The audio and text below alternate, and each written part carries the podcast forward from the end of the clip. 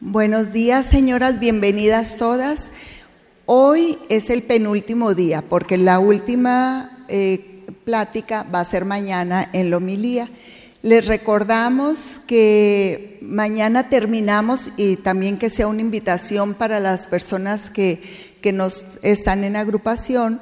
Este, estos ejercicios los terminamos con un convivio mañana eh, después de la misa en el salón parroquial, que ahora la entrada está aquí por la derecha. Y también este, les recuerdo a todas los dos kilos de ayuda.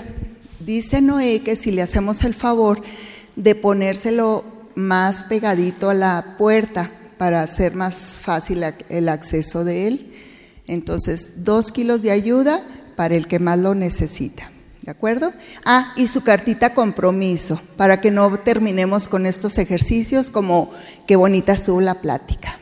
¿Verdad? Ya nos lo decía el Padre. Buenos días.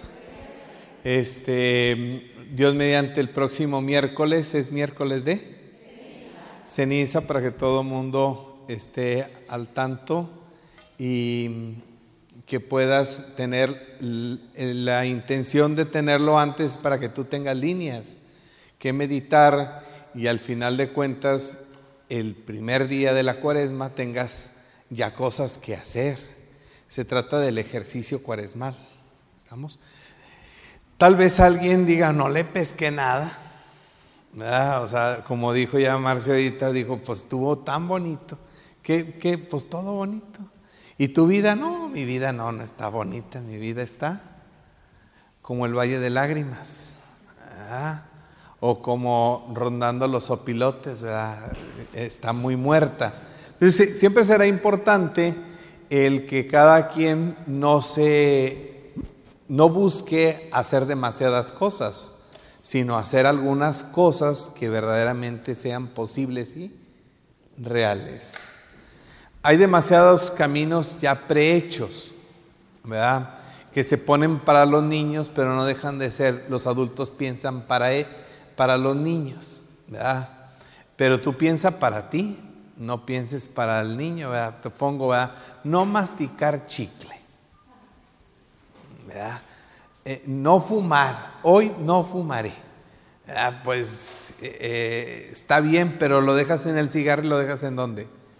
De tal manera que nos ayude a sacar verdaderamente aquellos dos, tres cosas que tengamos a bien después de recibir estos cinco momentos, oye, creo que este año me llama la atención esto, creo que lo puedo hacer, déjalo, sigo consultando, tengo días para consultarlo, deja checo mi estrategia de qué voy a hacer para ejercitarme en ello. ¿Estamos? Y no claudicar. Por eso se trata de hacer una opción. Cuando nosotros ya vamos terminando la cuaresma y tomamos alguna plática, pues te quedas de cuenta pues un día para hacer un ejercicio de orden, de orden cuaresmal. Eh, la próxima semana, a partir de las 10 de la mañana, hay confesiones, entonces, para que todavía no que peques en estos días, pero tengas oportunidad de hacer un balance y no dirección, porque la dirección ya se toma a partir de una plática.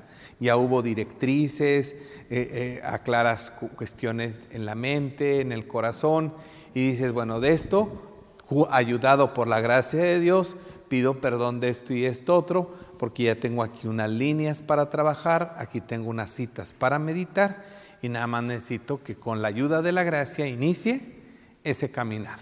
¿Estamos? Algunos necesitan terapia, bueno, pues búsquenle. No, no, no dirección, sino terapia este, hasta psiquiátrica.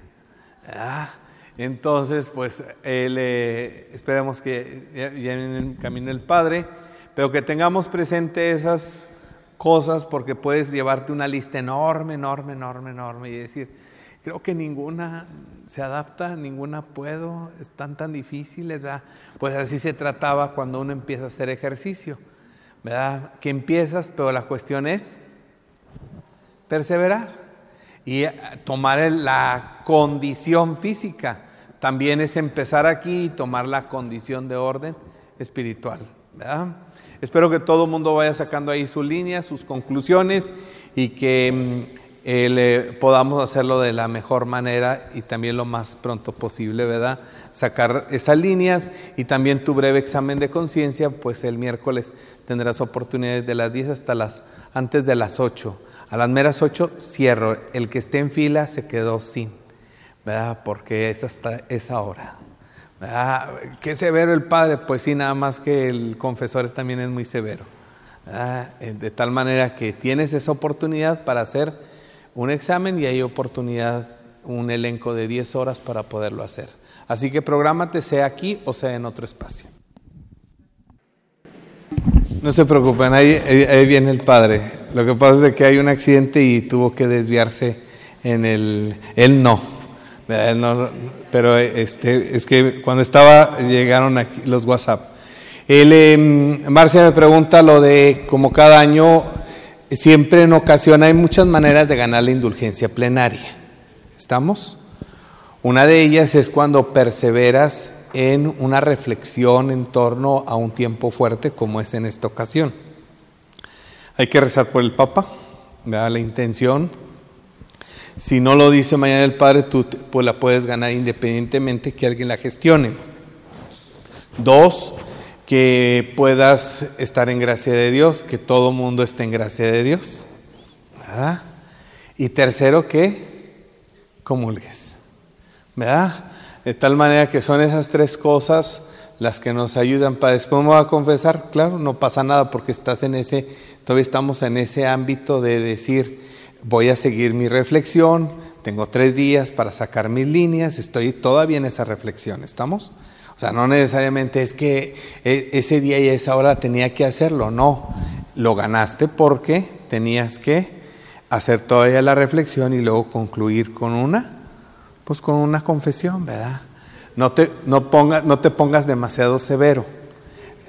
El credo, eh, en algunos lugares eh, se te pide que hagas el credo, pero si lo ganas, tú dices, ya hice esto, eh, hice, tengo mis líneas de acción, me confesé comulgo, bueno, pues el domingo le voy a pedir a Dios esta gracia especial aparte por haber perseverado durante todo este tiempo. Y ordinariamente cuando tenemos los ejercicios o yo los doy, yo gestiono todo eso, ¿verdad? Pero cuando pasa este tipo de situaciones, bueno, que, sepas que estás en posibilidad de poderlo hacer y lograr. ¿Estamos? Así que tengamos lo presente, si no lo ganas ahorita, lo puedes porque estás en esa línea de, de la reflexión y, de estar en la gracia de Dios para iniciar el, el miércoles de ceniza con todo este caminar cuaresmal. Creo que ya llegó. Buenos días a todos. Vamos a comenzar en el nombre del Padre, del Hijo y del Espíritu Santo. Amén. Todos. Señor. Dos o más se reúnen en mi nombre. Allí estoy yo, en medio de ellos. Ven ahora a nuestro encuentro, que te sintamos presente en nuestra reunión y que sintiéndote podamos aceptarnos mutuamente y escucharnos con respeto, favoreciendo un diálogo abierto y sincero entre nosotros. Ayúdanos en esta cuaresma para vivir la fraternidad, que en medio de un mundo marcado por la violencia, de ser testigos de tu paz. Amén. Espíritu Santo, fuente de luz, ilumina. En el nombre del Padre, del Hijo y del Espíritu Santo, pues es el cuarto diálogo que nosotros tenemos en la casa y escuela de la fraternidad. El camino para que nosotros encontremos la paz que tanto estamos deseando, que es el tema general, la paz es un don de Dios y tarea de todos, nos pone en confrontación con la fraternidad, con las relaciones entre nosotros como seres humanos. Y hay que tenerlo muy en cuenta esto. En cuaresma nos invita a aprender, mejor dicho, a reaprender a ser hijos y a ser hermanos. Lo ayer lo decíamos. Digamos que reprender eh, es cuando a nosotros nos regañas, te estoy reprendiendo. ¿Por qué? Porque no estás haciendo las cosas como se deben. Y entonces, esto es lo que nosotros tenemos que hacer. Se nos está saliendo de las manos la fraternidad. ¿Por qué? Porque muchos de nosotros llevamos un pecado dentro de nosotros, que es el individualismo. Es como cuando nos acecha la serpiente y empieza a inyectarnos el veneno. Y el detalle es que el individualismo nos separa de Dios y nos vuelve, como dice un filósofo, Hobbes, lobos entre nosotros, nos destruimos. Y cuando nosotros nos destruimos, estamos destruyendo la fraternidad. Por eso es importante que el día de hoy reaprendamos a ser hijos en el Hijo. Es importante hacer nuevamente o asumir el papel de hijo de Dios, porque se nos ha olvidado. Miren, eh, no respetamos el nombre de Dios, no lo glorificamos el domingo, por ejemplo. No reconocemos su soberanía, no es mi Señor, es el Señor. Pero cuando dices el Señor es uno de tantos. El Señor es mi Señor. Y mi Señor es aquel que yo adoro con todo mi corazón, con toda mi alma y con todas mis fuerzas y con todo mi ser. El hecho es eso, es empezar a aprender a vivir como hijos para después y luego aprender a vivir como hermanos sentir cómo mi hermano está sufriendo, cómo voy caminando junto con mi hermano y se trata entonces de situarnos frente al Hijo único de Dios, nuestro hermano mayor, que es Jesucristo, y que le da sentido a nuestra vida. Hay que reconocer entonces que tenemos un Padre común que no podemos decir Padre nuestro si yo no veo a mi hermano como mío, como nuestro. Yo no puedo entonces vivir con esa imagen de un Dios bonito cuando veo a, mi hermano sufriente. La imagen de Dios está ahí, ya lo habíamos dicho, Mateo 25 del 32 al 46. Estuve enfermo y fuiste a verme. Estuve hambriento y me dices de comer. Estuve sediento y me dices de beber. Es eso, las siete obras de misericordia. Pero aquí viene lo más importante de nuestro eh, tema el día de hoy. ¿Cómo estamos viviendo en nuestras comunidades, en nuestra familia, en nuestra parroquia? Necesitamos ya no hacer grupismos es que es mi grupo de oración, es mi grupo de acción católica, es mi grupo, no, no, no. Yo ahí en la parroquia les estoy cambiando a todos, ya no son grupos. Es más, los asusté porque les dije, aquí en esta parroquia, y como acabo de llegar, ¿verdad? Entonces este trae ideas muy raras. En esta parroquia, el 3 de, de abril, vamos a iniciar la Santa Semana. Y todos quedaron así. Pero inicia el 5 con el Domingo de Ramos. No, es más, aquí no se va a celebrar la Semana Santa. Así como ustedes ahorita. ¿ah? Así. Todos se me quedan viendo. Entonces, ¿qué vamos a celebrar? ¿Somos católicos? ¿Somos cristianos? No, aquí se va a celebrar una Santa Semana. No es una semana más, es la Santa Semana. Y necesitamos que todos comencemos y todos estemos. ¿Y cómo vamos a comenzar el día 3, Padre? Al día 3 en la mañana, ustedes, los que están sanos y los que dicen que están muy cuerdos, le van a dar de comer a los que están enfermos. ¿Qué? ¿Sí? Y los que tienen carro van a ir por los enfermos y los van a traer. Con ellos vamos a comenzar la Santa Semana. El día 3, jornada del dolor. Y los vamos a ungir y los vamos a sentir parte de nuestra comunidad y parte importante. Y mi mensaje ese día a mis enfermos les voy a decir, sin ustedes, los que estamos acá trabajando, poniendo los ramos, poniendo eso, poniendo lo otro, no podemos. necesitamos que ustedes hagan oración y que ofrezcan su enfermedad por nosotros. Yo no puedo comenzar la Santa Semana sin mis hermanos más vulnerables. ¿Me explico? Es eso, la fraternidad y la... Y entonces les dije, aquí no va a haber grupos ya, aquí va a haber puras comunidades. Y estaban acostumbrados aquí, como dijo la compañera, ¿cómo?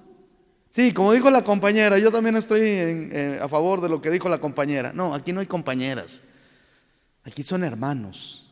Aquí somos hermanas y les estoy imitando, insistiendo. Eh, eh, no escuché bien, ¿cómo dijiste? Aquí la compañera. No, no, no. Ese es un grupo. Cuando somos comunidad, somos hermanos. Y el hermano es aquel que se alegra con el que se alegra y sufre con el que sufre. ¿Qué es una comunidad? La comunidad es que cuando tú estás en una comunidad, y nació un nieto tuyo, toda la comunidad va. Y toda la comunidad hace fiesta porque llegó un nuevo integrante a tu familia. Un grupo me vale. El grupo de sexto A, pues nomás vamos a aprender. A mí no me interesa después de la una de la tarde qué hace mi otro compañero. Ahí sí. En cambio la comunidad no. La comunidad es, oye, cumpliste años. Sí, vamos a felicitarte, somos comunidad. Oye, te moriste, vamos a cafetearla bien, también.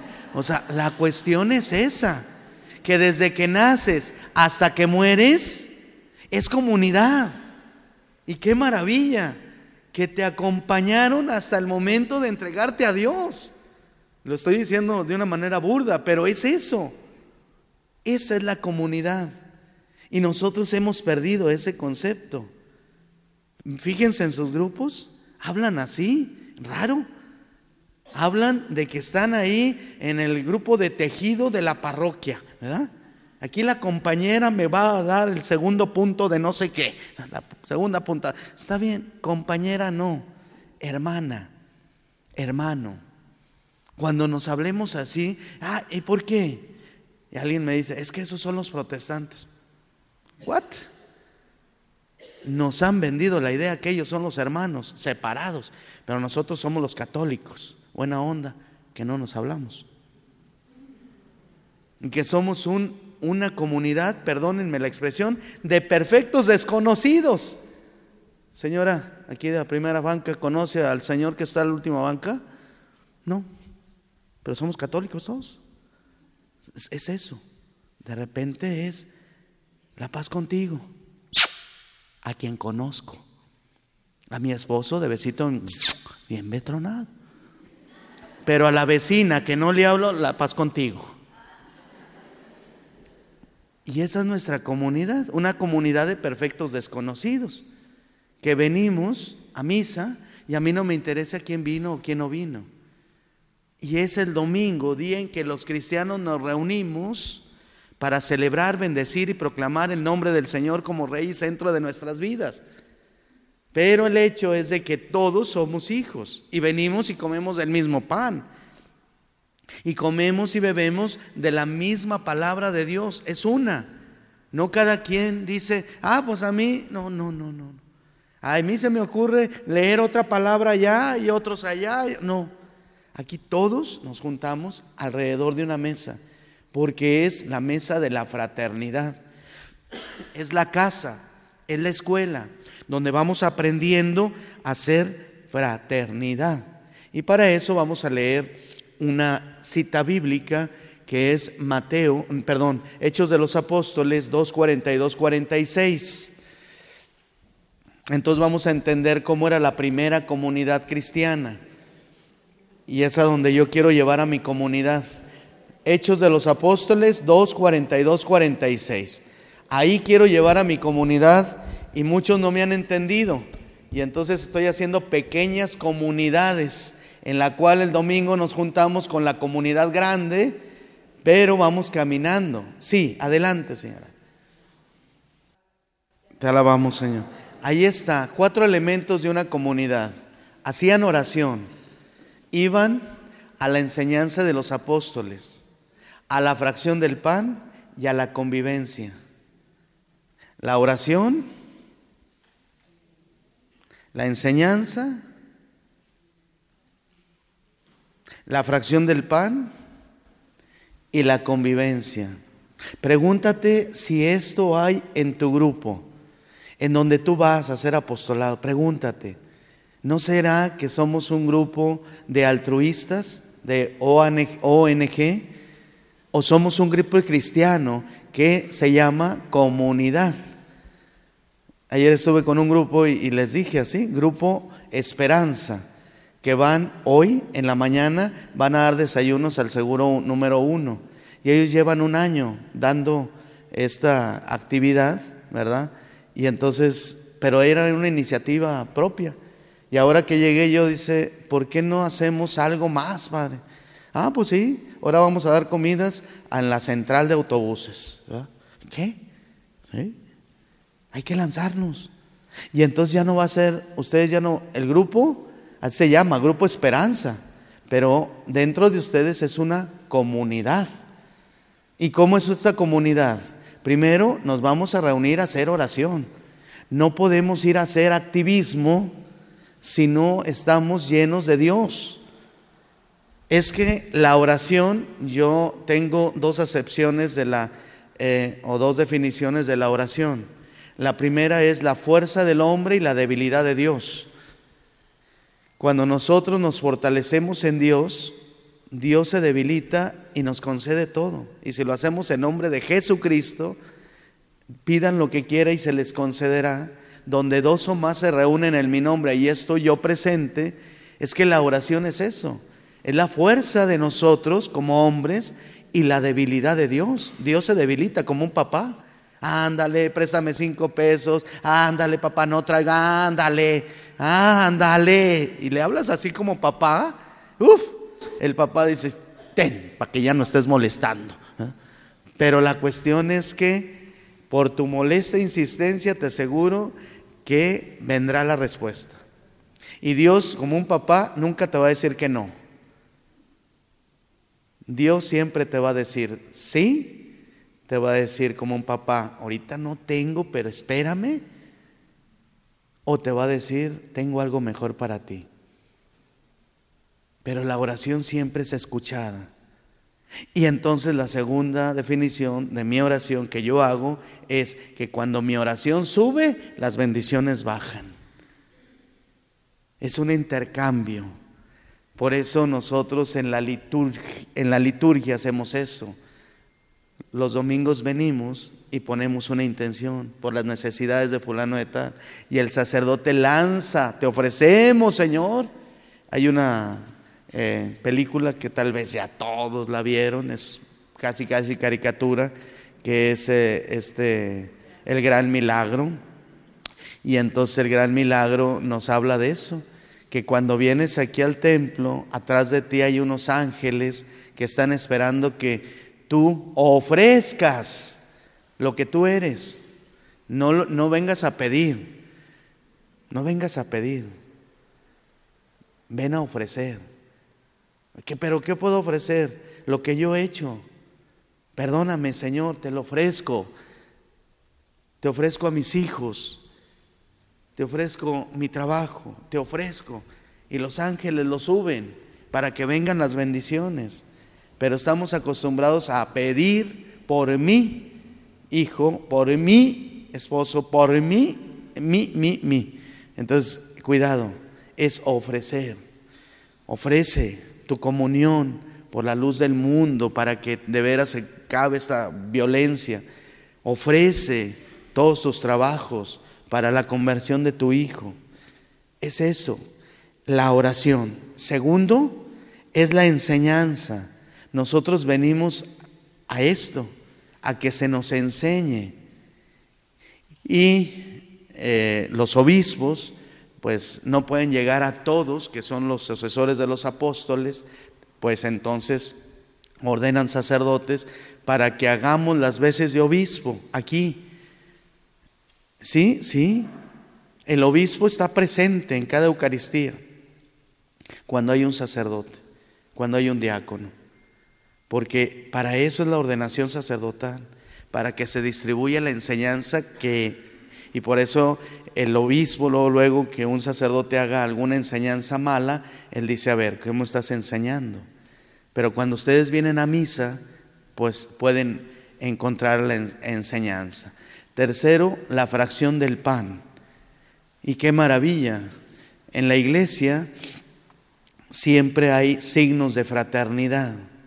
Por eso yo les decía en estos días pasados, hay una banca, hay una silla grandota en la que todos caben, en la que no hay lugares separados.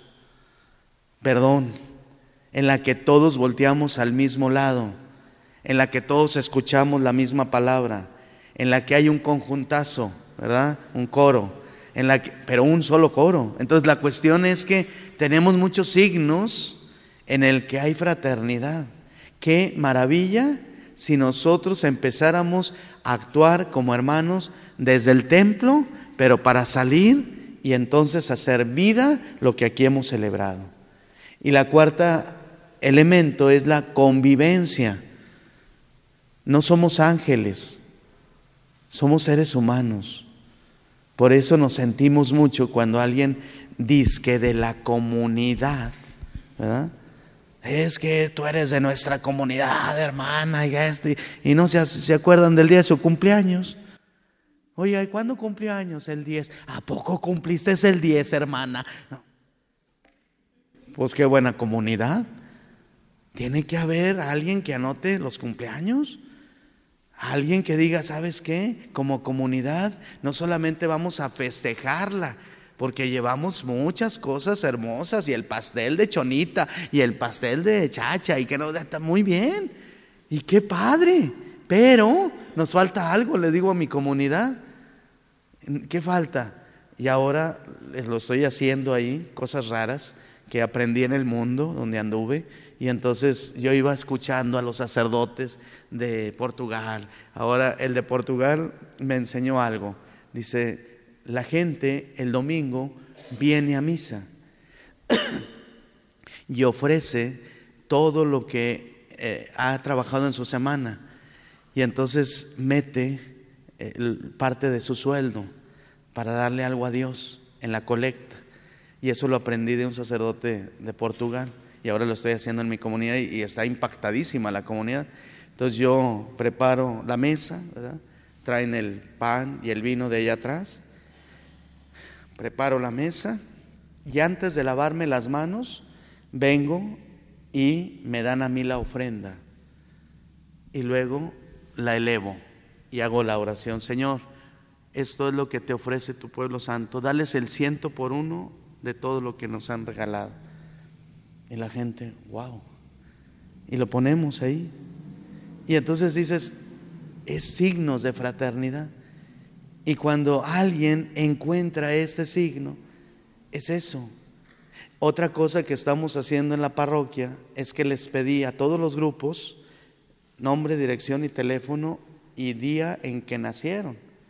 Y entonces, ¿qué voy a hacer? Que mi secretaria le va a hablar a fulanita de tal le voy a decir, buenos días de parte del Padre Eduardo, este, eh, hoy cumpleaños, la felicitamos y a las seis de la tarde la invitamos con toda la familia a que venga a darle gracias a Dios. Entonces dices tú, oye, qué padre, soy importante en mi comunidad. Así sea el, perdónenme la expresión, el que barre mi, mi iglesia y así es más importante el presidente del consejo. Los dos tienen su importancia porque son comunidad. Y cuando nosotros hacemos eso, empezamos a vivir en la paz y empezamos a ver una distribución y una contribución en la paz. Por eso yo les quiero invitar a que cada uno de nosotros empecemos a ver dos cosas. Dentro de la comunidad se necesitan la misericordia saber que yo tengo miserias, el otro también, somos semejantes, es mi semejante, y no porque tenga dinero voy a bajar la dignidad de la otra persona. Yo tengo, yo ayer se los decía a, mi gente, eh, cuando les daba el crecimiento espiritual, les dije, no se hagan. Ustedes criticaron en las redes sociales a la mamá de Carol Naomi, que la mató, lo que ustedes quieran y gusten, pero tú tienes más miserias que ella. No más que ella es pública y tú, estás, tú lo tienes privadito todavía. Pero tienes muchas miserias. El día en que se destape, ahorita eh, yo les digo que ayer, ayer les dije que tenía nomás una radio, es lo único que escucho en las noticias, y ahorita fue el secretario de no sé qué, si aquí está la esposa de no sé quién, al Estéreo Saltillo, sí me dolió mucho. Es que yo ya no le rezo a San Miguel Arcángel, ahora le rezo a San Miguel. Ya ustedes sabrán nuestro gobernador. O sea, y sí, vamos a rezarle a nuestro gobernador para que Dios le dé dinero. Así dijo, a San Miguel Riquelme. Pero después vienen las situaciones, ¿eh? Y ya cuando, si Él es bueno, qué bueno, que llegue hasta los altares nuestro gobernador, pero un secretario que le está haciendo la barba desde ese momento, uff, y, escúchenlo, yo creo que está grabado. O sea, a mí me llamó la atención, ahorita en Estéreo Saltillo, dice, ay canijo, alabando a un personaje de nuestra política, es nuestro señor gobernador, yo le tengo respeto, no le hace, pero aquí la cuestión, ten cuidado, porque pierdes el piso. Y a eso lo dijo, ¿eh? públicamente lo dijo, ya no a San Miguel Arcángel, sino a San Miguel Riquelme, para que le dé dinero Dios y nos pueda compartir a todos los coahuilenses.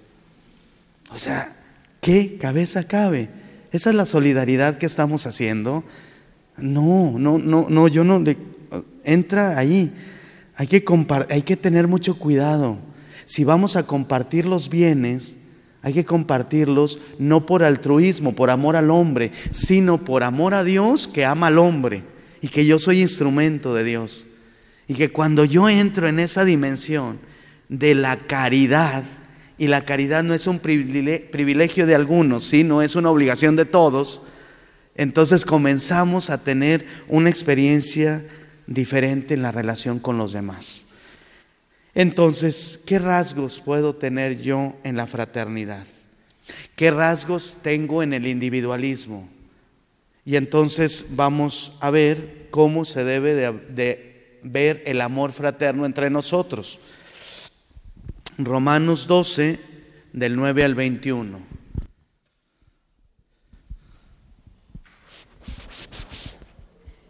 Romanos 12, del 9 al 21. Fíjense que esa es la conducta del amor fraterno.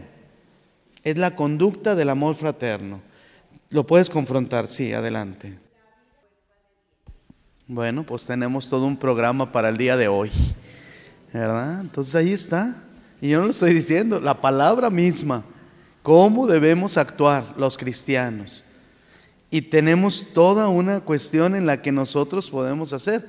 Y si nosotros hacemos una, eh, algo bien sencillo, vamos a hacer un ejercicio bien sencillo del amor fraterno. Y tú te vas a confrontar, se supone que todos traemos Biblia.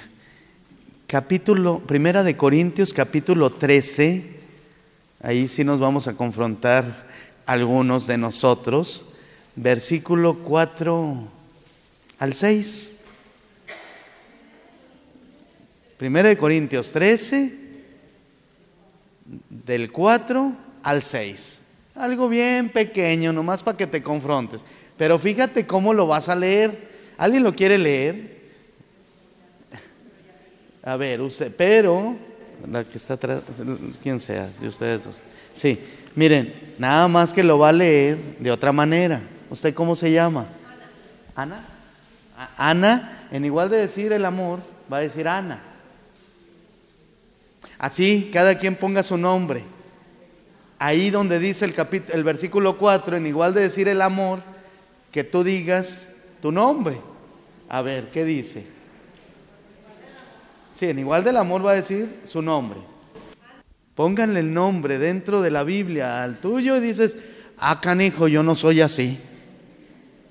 Ah, puede ser que sí, y qué bueno, pero dices, eh, se lo puse este ejercicio a varios ahí en la, parroquia, dice, eh, ayer ese grupo Esperanza, la coordinadora, dice, yo, yo, yo quiero leer, porque quiere estar bien con todos, ok, usted lea. Y luego le dije, nada más que donde dice amor, le pones el nombre tuyo. Y luego dije, no, y estaban tres niños ahí, que eran sus niños, y entonces dijo, padre, no, no, no lo voy a decir, sí, dígalo.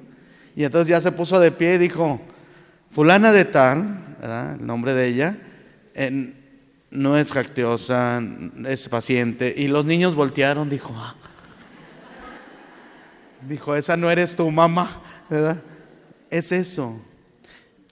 ¿Por qué? Porque el mandamiento del amor es ese. Juan 15, 12, alguien que lo lea.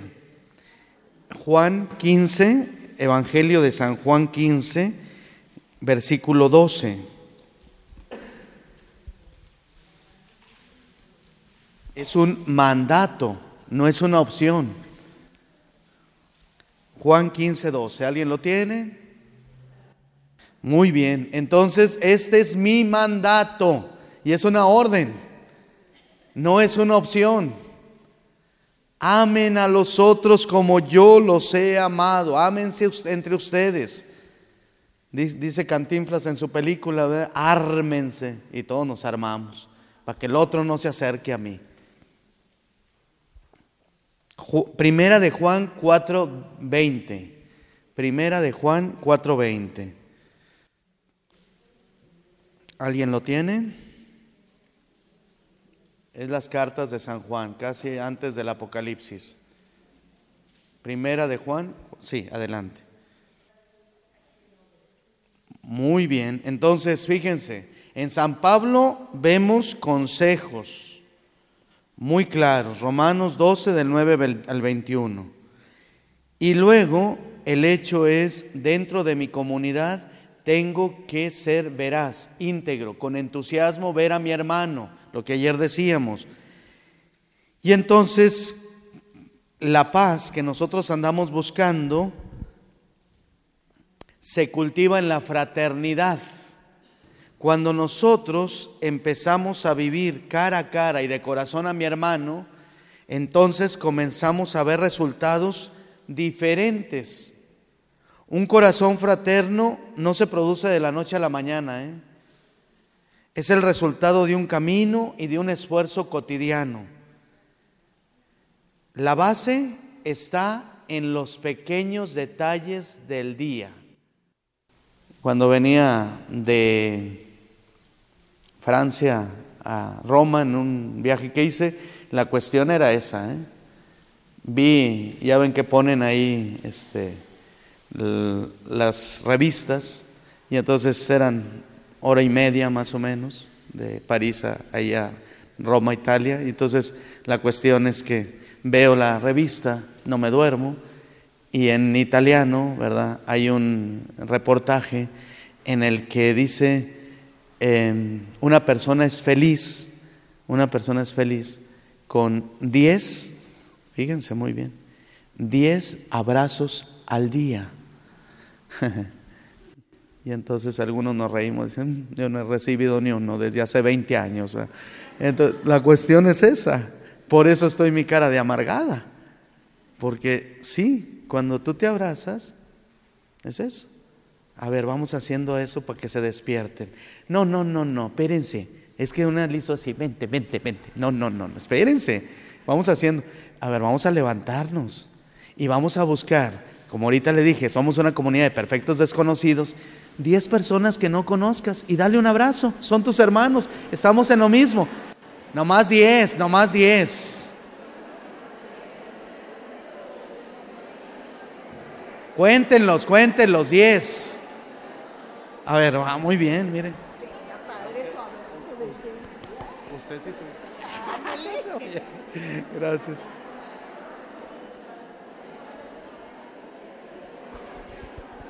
¿Cuántos llevan? Cuéntenlos. Muy bien, gracias. ¿Cómo se llama? Beatriz. Beatriz, Betty. Muy bien.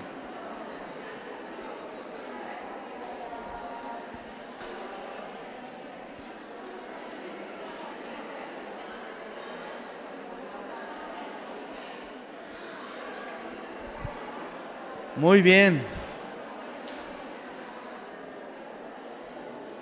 Listo, ya. ¿Cuántos lleva? Gracias. ¿Usted cómo se llama?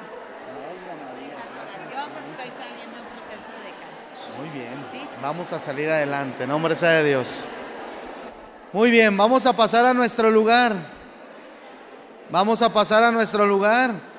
Oye, todos los 20 años que no te habías dado, ahora quieres darlos en un día. Pásenle a su lugar. Otra vez, agarren su lugar.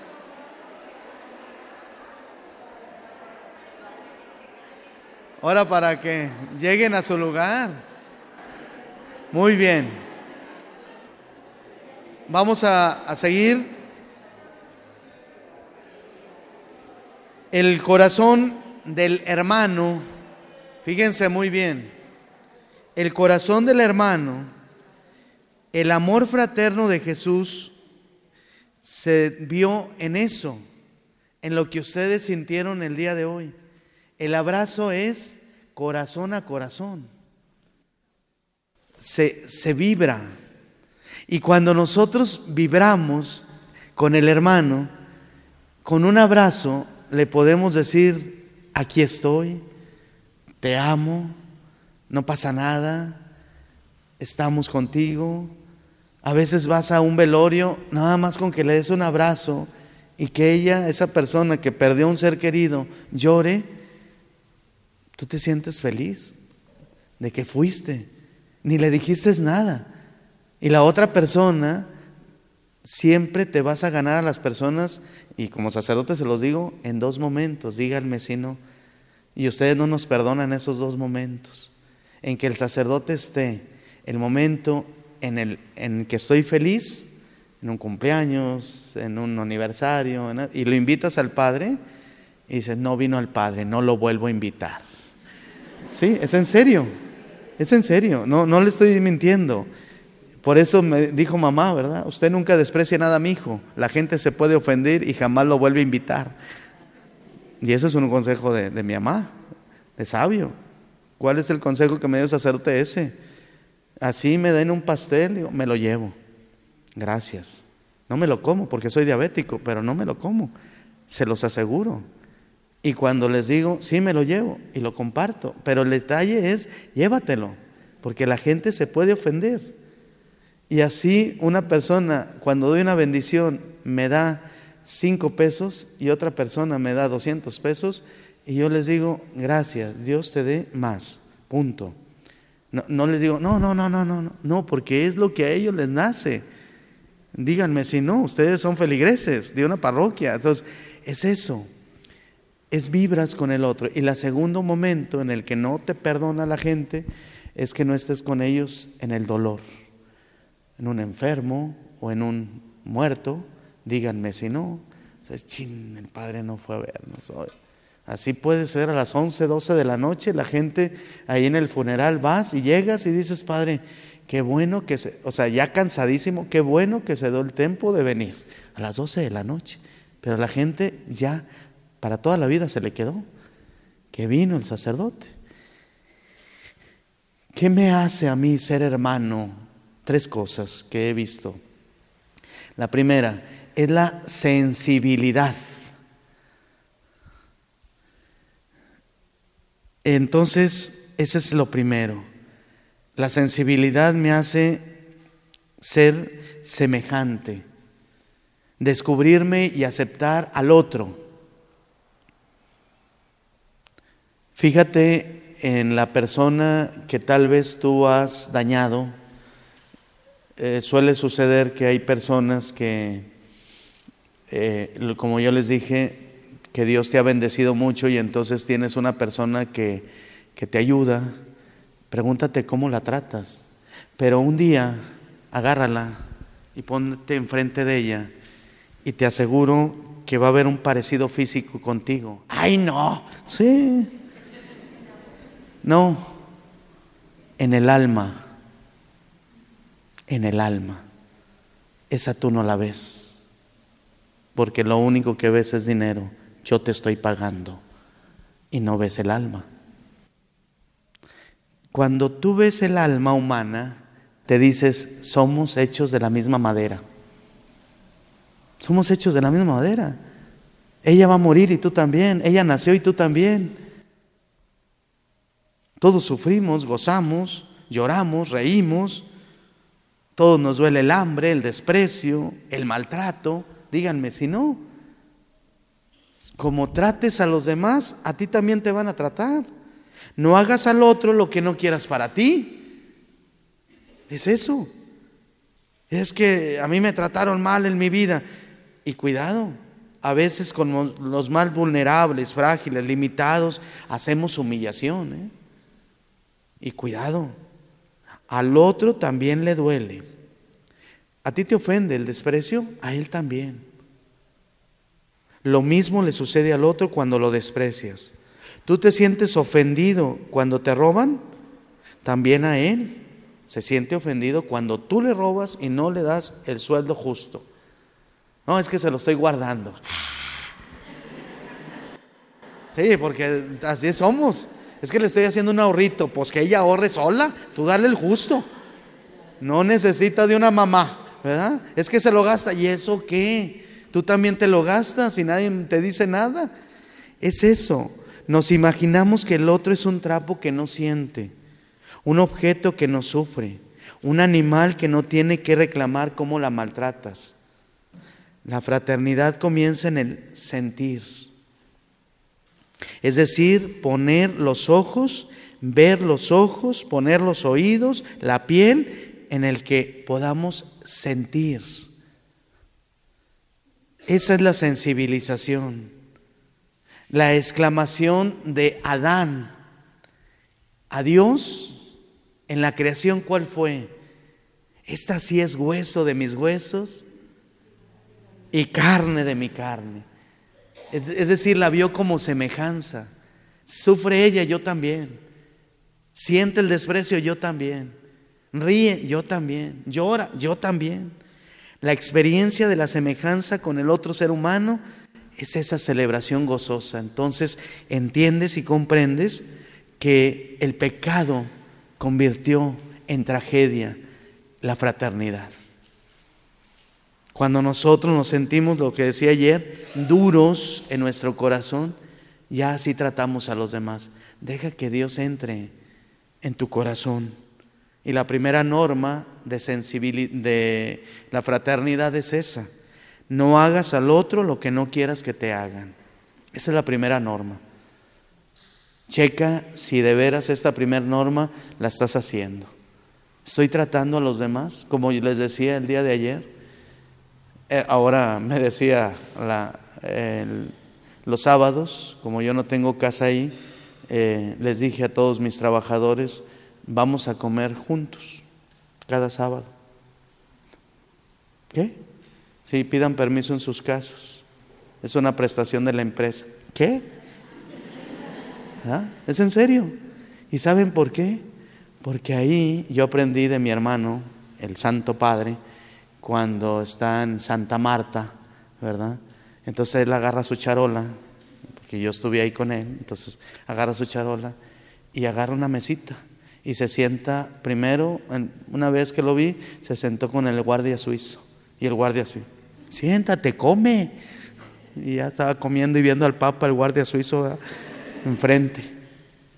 Segunda vez que lo vi con la charola, la señora que limpia como todos son trabajadores y todos pueden entrar ahí a Santa Marta a comer, es una prestación del Vaticano. Entonces ahí se sentó el Papa con la señora que limpia ahí las bancas del Vaticano. Y todos se quedaron viendo, el Papa. Y se quedó, se el gorrito, se quitó el gorrito, el solideo, se lo quitó. Y, y le preguntaron, Santo Padre, ¿por qué se quitó? El, por respeto a la dama. O sea, son cosas que a veces son detalles que se nos están yendo en sensibilidad. Y es eso, trata a los demás como quieras que te traten a ti, como quieras esa experiencia. Y así, en la primera vez que el Papa estuvo ahí en, el Vaticano, ¿verdad? Dijo, pues este departamento, y vivía solo, ¿verdad? Este departamento está bien grandote, aquí pueden caber hasta 200 migrantes. No, yo me voy a ir con los cardenales. Y todos los cardenales con miedo, viene a fiscalizarnos, viene a esto, viene a lo... No, no, no.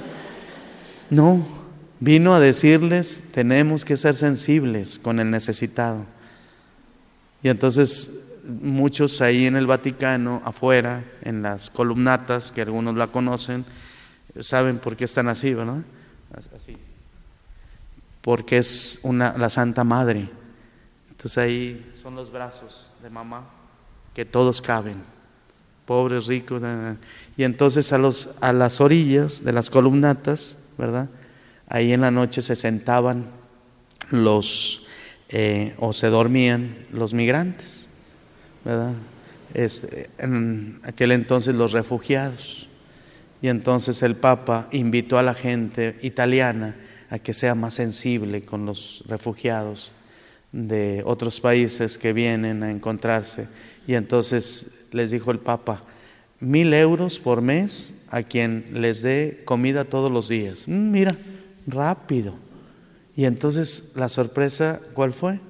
Todos los pudieron acoger, pero hubo algo que a muchos de ustedes les impactó. Hay un McDonald's en el Vaticano, si no sabían, ¿verdad? Se los rentaron a 30 mil euros por mes y arriba viven los cardenales y abajo está el McDonald's a 4 euros cuando vayan, está muy bueno. Entonces, la, ahí, ahí desayunaba yo. Entonces, la, la cuestión es esta. Me llamó la atención algo.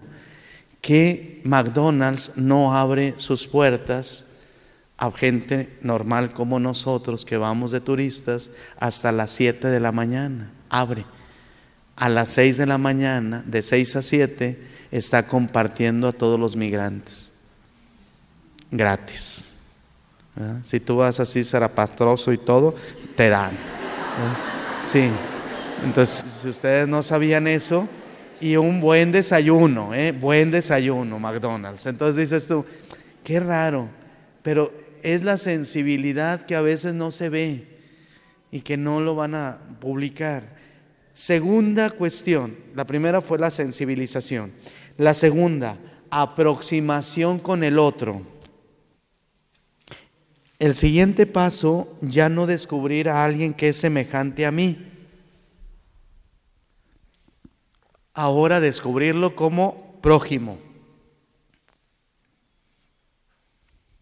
Cuando Jesús terminó de relatar la parábola del buen samaritano, la parábola del buen samaritano, ¿Qué sucede con esta parábola? Que nosotros hemos entendido mal. Y la parábola del buen samaritano en el capítulo 10 del San Lucas hizo esta pregunta en el versículo 36. Jesús entonces le preguntó, según tu parecer, ¿Cuál de estos tres se hizo el prójimo del hombre que cayó en manos de los salteadores? Ustedes conocen ese pasaje, ¿verdad? Entonces, fíjense muy bien la pregunta. ¿Cuál de estos tres se hizo el prójimo del hombre que cayó en manos de los salteadores? Ahora la pregunta es, ¿quién es mi prójimo? ¿Quién es mi prójimo? No han entendido todavía las todavía como dijo hace dos días el Señor, todavía tienen su cabeza embotada. Así dijo en la lectura. Eh, eh, eh, ajá, ajá. Entonces, ¿quién es el prójimo? Yo. Yo soy el prójimo, no el otro. ¿Cómo te comportas tú como prójimo? Porque pasó uno y pasó otro y pasó el otro y le preguntó, ¿cuál de estos tres se hizo prójimo? ¿Sí me explicó? ¿Cómo te comportas tú como prójimo con el otro? En otras palabras, Jesús puso muy claro esto que los prójimos no caen del cielo. El otro está frente a tus ojos, pero tú te tienes que comportar como prójimo. No pases de largo, sino tú tienes que ser prójimo del otro. Mientras lo veas, lo escuches, estés atento a él, a su necesidad, entonces te vas a convertir en prójimo del otro. ¿Sí me explico? No es el otro el que se convierte en prójimo, porque yo lo estoy viendo y me doy cuenta entonces y me hago cargo de él. Camino junto con él. Sí, es el otro que está cerquita de mí, pero entonces llevamos algo mucho más allá. ¿Qué significa entonces ser prójimo del otro? Es hacerme cercano a él, yo no pasar de largo, porque sí lo veo, sí sé que está pidiendo una moneda, sí sé que está haciendo algo el que está a mi lado, pero cuando yo lo veo, yo me hago prójimo de él. Y entonces la segunda norma sería esta, amarás a tu prójimo como a ti mismo. Acuérdense de la sensibilidad, él llora, yo también. Si a él le roban, a mí también. Es decir, Mm, no basta sensibilizarnos, es preciso salir de nosotros mismos, bajarnos del caballo, de la soberbia, del orgullo, de la vanidad, remangarse las manos como, el, como aquel personaje que se bajó de la cabalgadura, no lo vio eh, simplemente, sino se acercó a él, tocó su carne, vendó sus heridas, le puso aceite y vino para reanimar el sentido de su vida. Y el amor para Jesús es no solo ver, sino atender. No solamente ver. Entonces tenemos dos cuestiones. Una, o somos protagonistas de nuestra propia salvación, o en otro momento es, soy espectador. Veo cómo muchos se salvan ayudando a los demás, pero yo digo, qué bueno, a veces soy espectador. No, no, no necesitamos aquí espectadores. Necesitamos que seas protagonista de la salvación. Y aquí les hago la pregunta antes, antes de entrar en la tercera. Ya es una sensibilidad, ya una aproximación. Eh, levántenme la mano, ¿quién de ustedes está salvada? Una, dos. Sí, salvada, salvada. Tres, cuatro. Acuérdense que yo soy muy atrevido. No hay Semana Santa en mi comunidad. ¿eh? Entonces algunos dicen, salvada. Ah, nunca me había hecho esa pregunta. O si me ha hecho esa pregunta, digo, no, a mí me falta mucho. A ver, pregunta, levántenme la mano aquí, musulmanas o musulmanes. Eh, ándele. Levántenme la mano, ¿quién de ustedes es musulmana? Judía. ¿Hay judíos aquí? ¿Usted es judía? ¿Sí? Sangre judía, pero ya se convirtió al cristianismo. Todavía no, ¿sí o no? A ver, ¿o es cristiana? es cristiana católica. Entonces, fíjense muy bien, les presento a mi Salvador. Los judíos están esperando un Salvador. Los musulmanes están esperando un Salvador. Mi Salvador se llama Jesucristo. Y hace un poco más de dos mil años vino y me salvó. Y dice así, en el principio, ¿verdad? Dios envió a profetas, a jueces, pero en estos últimos tiempos, Hebreos 1.1, envió a su Hijo único para que nos salvara. En Gálatas 4.1 dice así, y nos envió a, a, Él por medio de una mujer, nacidos bajo la ley, para rescatar a todos los que estábamos bajo la ley. No sé si ustedes han jugado a las escondidillas en algún día de su vida de niñas, ¿no? Nunca jugaron a las escondidas. Pues sí, todos jugamos, vamos a ver a escondernos. Y entonces la, la situación es eso. Salían y, ay, fulana, te por ti, por ti. Pero uno no salía. Y entonces ese, al final, llegaba y decía, una, dos, tres por mí, por todos mis amigos, por todo salvación. Ese es Jesús. Los de antes, los de ahora y los que vendrán, eh, somos nosotros. Por todos vino la salvación. Pero es como, aquí hay algunas, alguna maestra de primaria. Mi maestra de primaria, Oralia, decía algo muy claro. Por aquí está la maestra Gloria, que también fue mi maestra. Entonces, ella no se acuerda, pero es mi maestra. En primaria Benito Juárez. Entonces, la cuestión es eso. Pero yo recuerdo que mi maestra Oralia decía eso, ¿verdad? Entonces la cuestión decía eso. La maestra Oralia llegaba el primer día y nos incentivaba, bonito, hermoso. Y la cuestión nos decía, muchachos, niños, ya estamos en sexto de primaria. Era la única maestra que nos aguantó. Pasó el profesor Marcelo y el profesor Oscar y tantos profesores, pero fueron el único que nos aguantó. ¿verdad? Porque la profesora Jesucita se había jubilado en esos entonces, pero ya era muy grande la profesora Jesucita, entonces lo hacíamos como queríamos. Y cuando llegó la profesora Aralia, una maestra yo creo que de unos 6, 7 años de, de haberse graduado, pero bien, por aquí se van, ¿verdad? Y entonces dijo, eh, todos tienen 10. Y todos así. O sea, todos nos quedamos impactados, ¿verdad? Todos éramos bien desordenados y todos dijimos que 10 y todos le aplaudimos. ¡Wow! ¿Qué sucedió? Que, al que llegamos a la casa de mi mamá y me decía, mamá, ¿cómo le fue a mi hijo? Muy bien, mamá. ¿De veras? Sí. Ya tengo 10. ¿De veras? Sí. ¿Y cómo? Sí, dijo la maestra que todos tenían 10. Ah, ok. Al día siguiente llegaba la profesora Oralia. ¿Se acuerdan, muchachitos? Que ayer les dije que todos tenían 10. Sí, maestra. Bueno, de usted depende si lo conserva o no. Si no me trae la tarea, 9. Si no eh, le ayuda a su compañerito, 8. Si no eh, hace los ejercicios aquí en la edad, 7.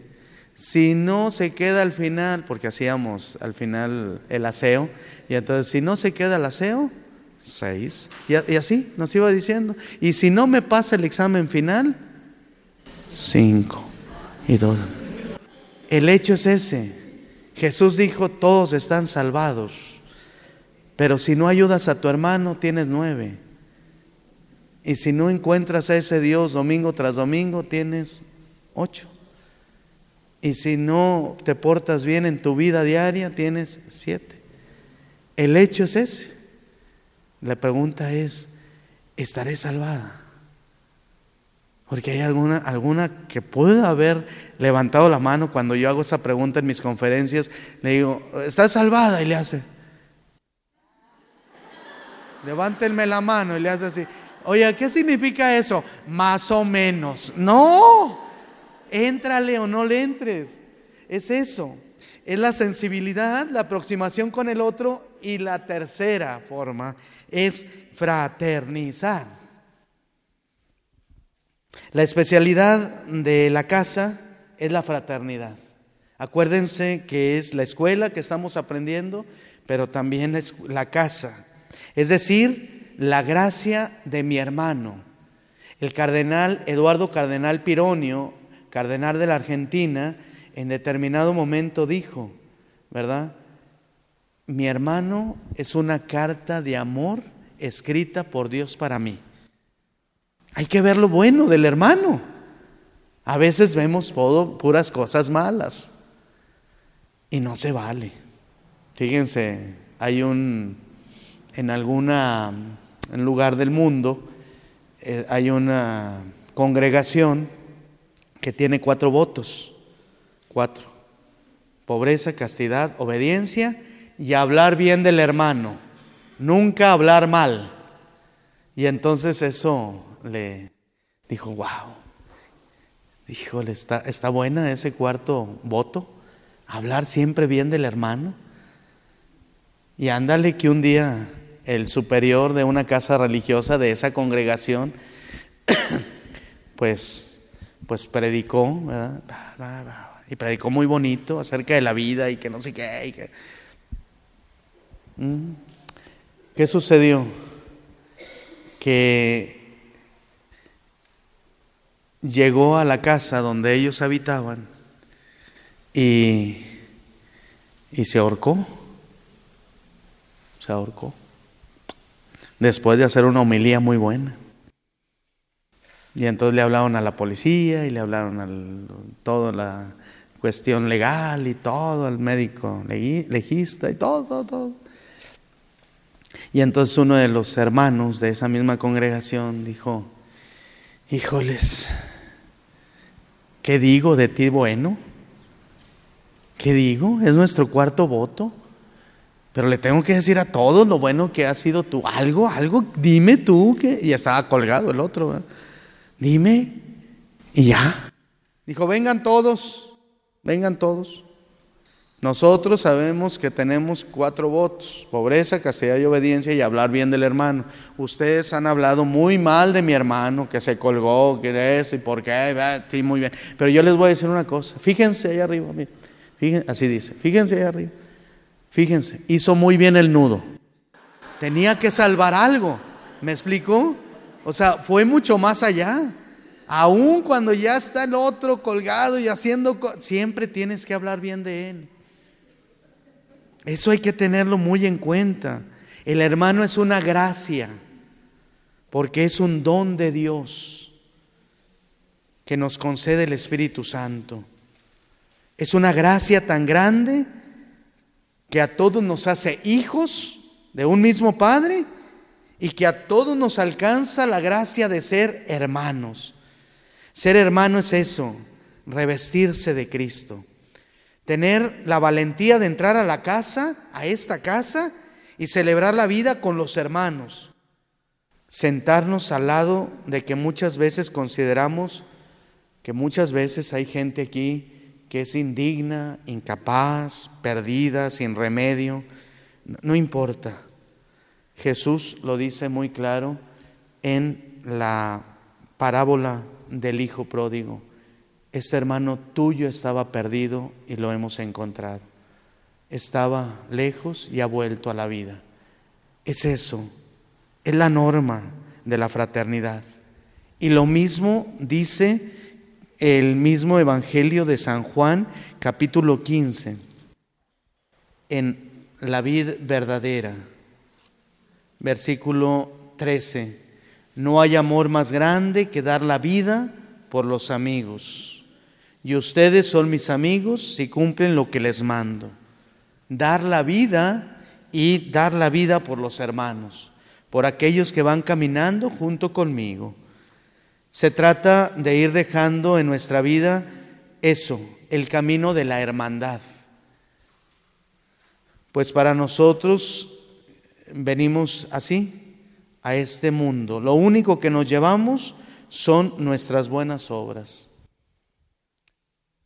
Yo no conocía a nadie de esa parroquia donde ahorita me, tocó, pero les empecé a hacer la misa de barrio o de sectores. Y entonces eh, les decía a la gente, vamos a hacer la sopa de piedra. Y todos se me quedan viendo. Les digo que soy muy extraño cuando les digo así, pero les llama la atención, a ver qué voy a hacer. Y siempre a mis misas de barrio siempre llevo una piedra y la pongo en el medio. Y entonces les cuento la anécdota, como aquel hombre que no conocía a nadie en el pueblo y llegó con las personas y les dijo, con esta piedra yo les puedo dar de comer a todos. Con esta piedra podemos ser hermanos. Con esta piedra les voy a dar sopa de piedra. Es más, si ustedes no me creen, díganle a todo el pueblo que se una en la plaza del pueblo y yo voy a llevar mi piedra y les voy a dar de comer a todos. Y entonces todos estaban esperando a ver qué iba a hacer. Entonces la puso en el medio y una señora dijo, ¿cómo nos vas a dar sopa de piedra si la sopa se hace en un sartén. Y dijo el Señor, ¿y usted tiene un sartén?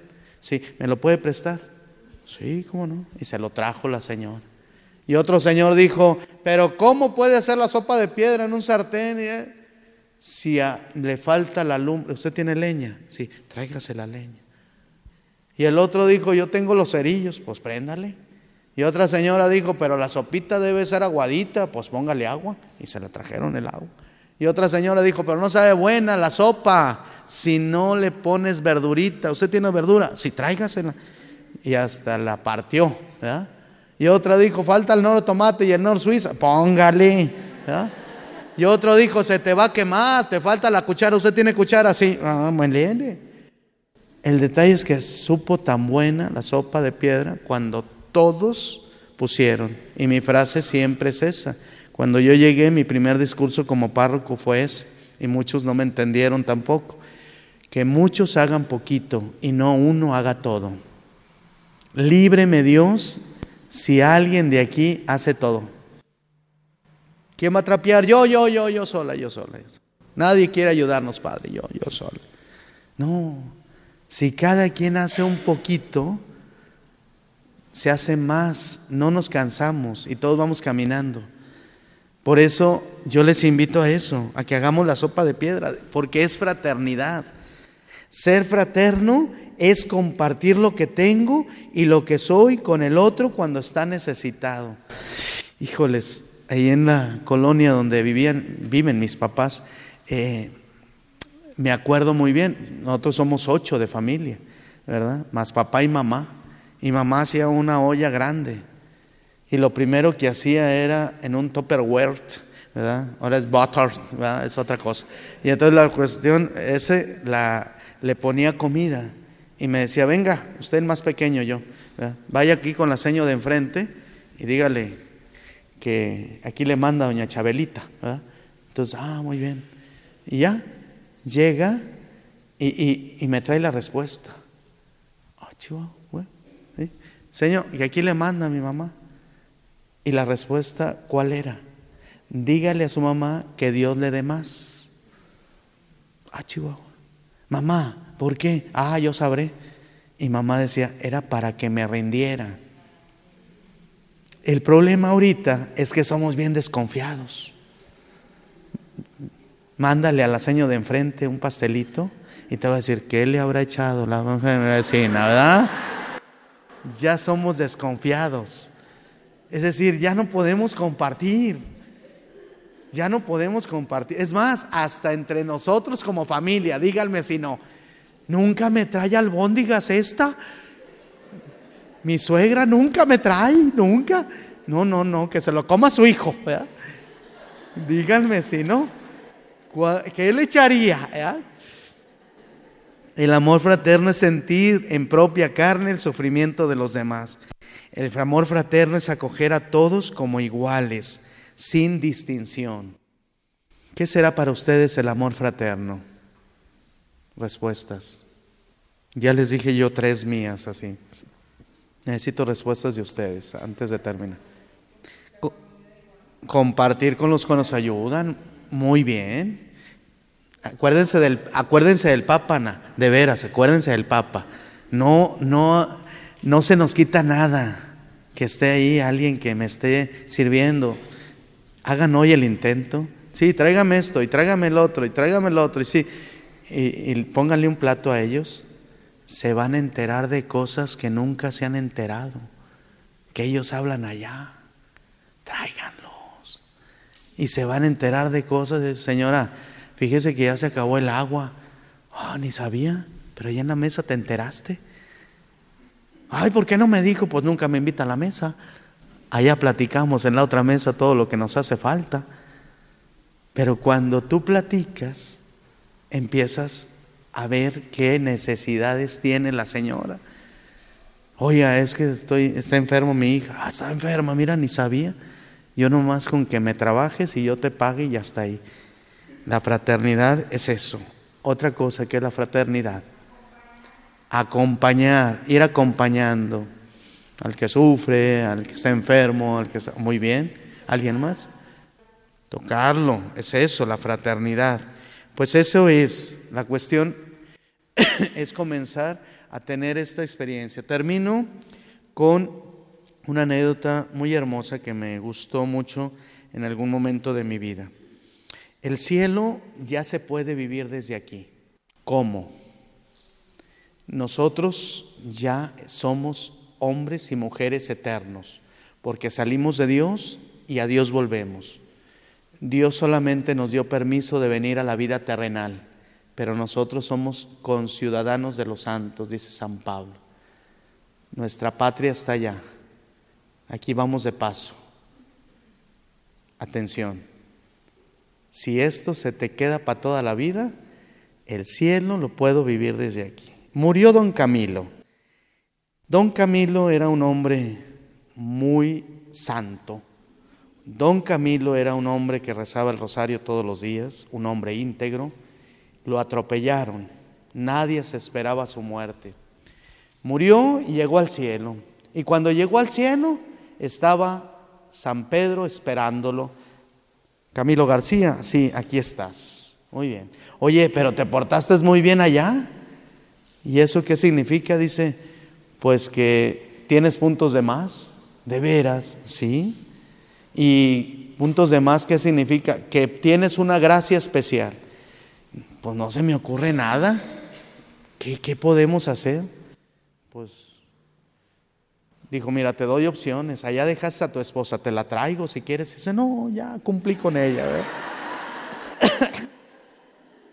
Oye, este, y así, a, tu hijo, no, no, que él se rasque con sus propias uñas. No, ¿sabe qué? Dice, dice San Camilo, dice, ¿sabes qué, San Pedro? Quiero, como me voy a meter al cielo y ya, ya no voy a salir, siempre me hablan allá del infierno. Quiero conocer el infierno. ¿Cómo ves? Pero dices, es que también es eterno, si nos metemos ahí ya no salimos. Dice, no, pues esa es una gracia que quiero que me concedas. Dice, sí, es más, vamos.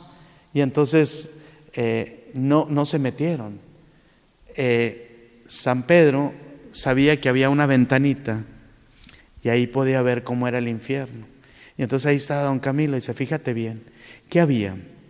Una mesa larga, larga, larga, atrás, alrededor de la mesa todos los comensales, había de todo estilo de comidas, ¿verdad?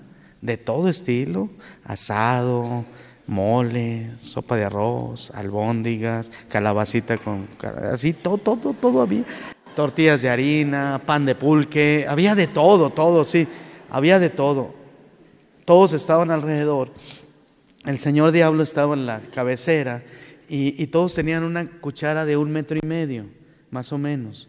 Y entonces eso le sucedió que eh, decían, coman, hártense, le decía el diablo, coman todo lo que quieran. Y, cuando lo agarraban, como era una mesa así como esta, de un metro y medio, pero cuando querían agarrar el mole y querían traérselo a la boca, mi cuchara, como estaba larga, topaba con el de enfrente y el de enfrente topaba con la mía.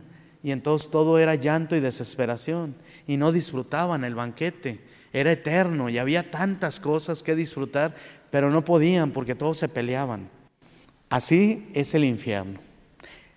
Dijo don Camilo, ahora ya, vamos al cielo, ya, ya conocí, ya. Dijo, no, vamos a conocerlo por una ventanita también. A ver, tú decides si te vas allá o te vas acá. Y cuando ya vio la ventanita, ¿qué vio ahí? Una mesa larga, larga, larga, igual todos los comensales, nuestro Señor Jesucristo en la cabecera, eh, todas las comidas habidas y por haber, así, había machacado con huevo de este lado también, y también había melón con nieve, allá se derretía, acá no. Entonces la cuestión, el melón con nieve. Y entonces, ¿qué sucedió?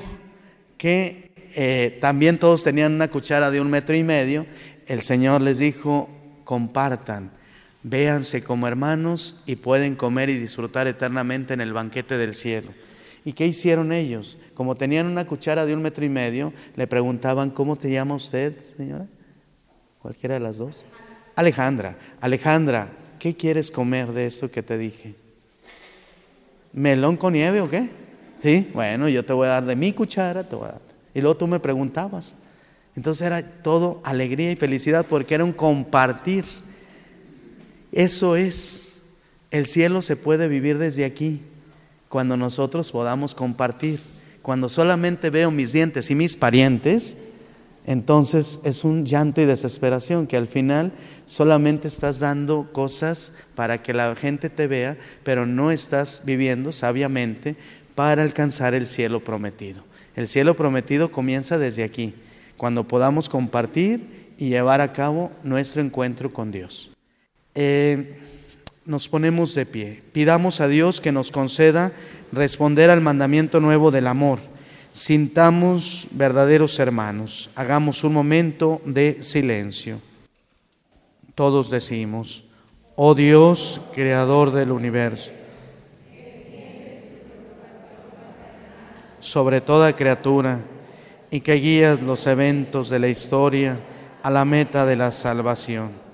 Reconocemos tu amor paternal y de la existencia de la humanidad y en un mundo dividido por la disputa y la discordia, tú nos haces preparar para la conciliación.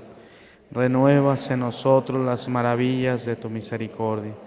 Envía tu Espíritu sobre nosotros para que Él pueda obrar en la intimidad de nuestros corazones, para que los enemigos puedan empezar a dialogar, para que los adversarios puedan estrecharse las manos para que las personas puedan encontrar entre sí la armonía, para que todos puedan comprometerse en la búsqueda sincera por la verdadera paz, para que se eliminen todas las disputas, para que la libertad supere el odio, para que el perdón vence el deseo de la venganza. En el nombre del Padre, del Hijo y del Espíritu Santo, mañana eh, es el último tema, pero lo quiero hacer eh, de la siguiente manera. Eh, si podemos, primero preparar para la misa. Cuando ustedes hacen ejercicios espirituales, se les concede la indulgencia plenaria en cualquier ejercicio espiritual. Si los hicieron los cinco días, ¿verdad? Claro está, todo lo propuesta. Orar por el Papa, estar en gracia de Dios, si es posible este día. Confiésense, acérquense a Dios, si estás en gracia de Dios, qué bueno. Busquen la reconciliación para alcanzar la indulgencia. ¿Qué es la indulgencia? Eh, con, la con la confesión se te perdona el pecado, con la penitencia se te perdona la culpa, porque la culpa es tuya. Robaste un millón de pesos, tienes que devolverlo porque es culpa es tuya y la tienes que reparar el daño. Pero con la indulgencia es reparación de la pena, la pena es cielo, infierno, purgatorio.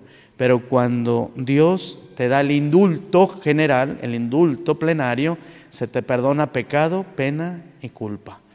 Todo. Entonces, para que comiencen bien la cuaresma, les invito a que espero en Dios que mañana podamos hacer eso. Segunda cuestión es que después de la misa podamos compartir el pan y la sal y podamos hacer la sopa de piedra. ¿Ok? Y la sopa de piedra es que si tú tienes algo que compartir, lo traigas. ¿Ok? No sean exageradas. Porque después te traen así un pastel así grandote y todas están en un pastel grandote y todas están en un pastel grandote. Mejor pónganse de acuerdo entre dos, tres, amiguitas, así. Es decir, unas cuatro, traemos una ensaladita y así. O sea, que todos podamos compartir poquito. Porque algunas veces, eso les digo exageradas, ¿por qué? Porque de repente al final me dice, padre, se lo lleva. Voy así en el carro, ¿verdad? No, no, no, no. Y lo padre es que ahorita yo no tengo refrigerador en mi cuarto y yo vivo en un cuartito chiquito y siempre les digo, no, no me lo voy a llevar porque se echa a perder, mejor compártelo con el que más necesita. Entonces, mejor aquí nada más compartir, o si alguien de ustedes es la coordinadora general y dice, ¿sabes qué? Tú traes esto, traes esto, traes... y ya. O sea, algo nada más para compartir después de la misa. Están cordialmente invitadas a compartir. A las 10 de la mañana será la misa 10.45, 10.50 ya estaremos afuera, porque es muy sencillo el tema, pero lo voy a hacer desde el Evangelio del día de mañana. ¿Ok? Pues que les vaya muy bien y muchas gracias. Dios les bendice.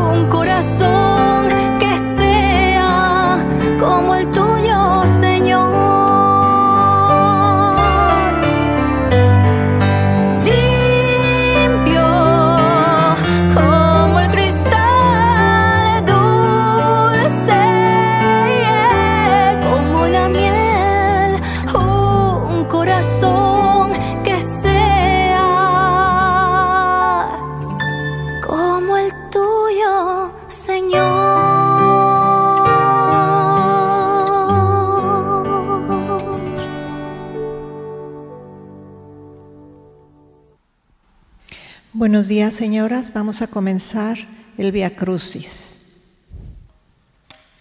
Recordemos poner nuestro celular en vibración o en modo avión o en silencio o apagarlo para estar en paz con nosotros.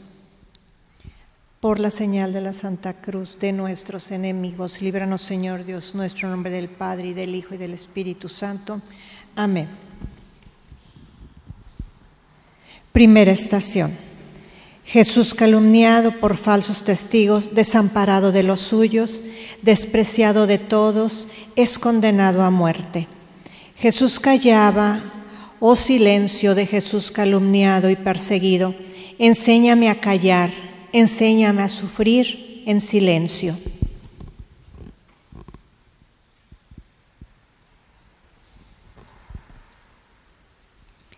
Te adoramos, oh Cristo, y te bendecimos.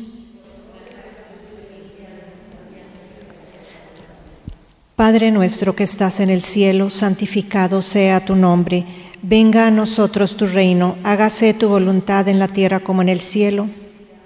Dios te salve María, llena eres de gracia, el Señor es contigo. Bendita eres entre todas las mujeres y bendito el fruto de tu vientre Jesús.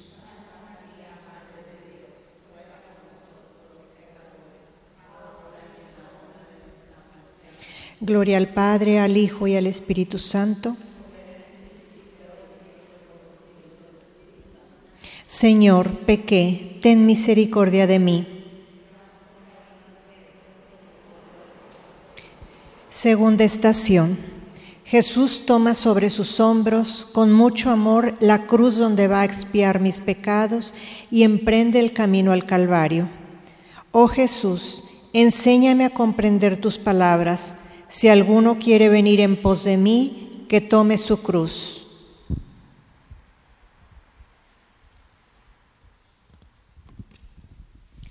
Te adoramos, oh Cristo, y te bendecimos. Padre nuestro que estás en el cielo, santificado sea tu nombre. Venga a nosotros tu reino, hágase tu voluntad en la tierra como en el cielo.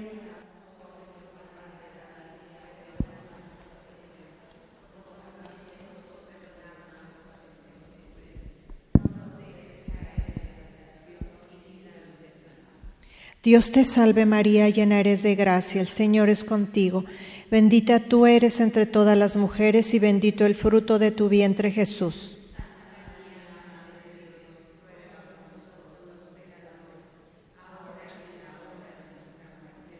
Gloria al Padre, al Hijo y al Espíritu Santo.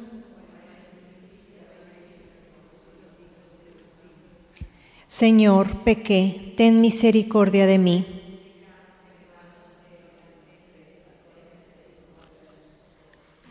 Tercera estación. Jesús no puede más. Las fuerzas lo traicionan, vacila y se cae. Que la humillación de tus caídas, oh Verbo encarnado, anime mis desalientos.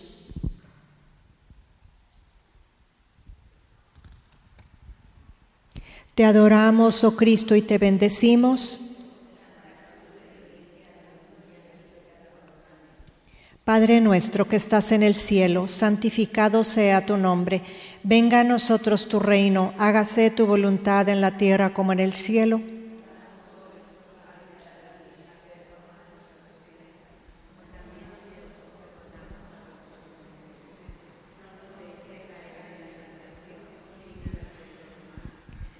Dios te salve María, llena eres de gracia, el Señor es contigo, bendita tú eres entre todas las mujeres y bendito el fruto de tu vientre Jesús.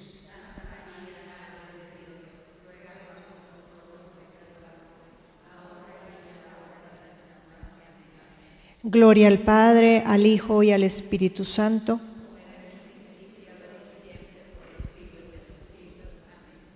Señor, pequé, ten misericordia de mí.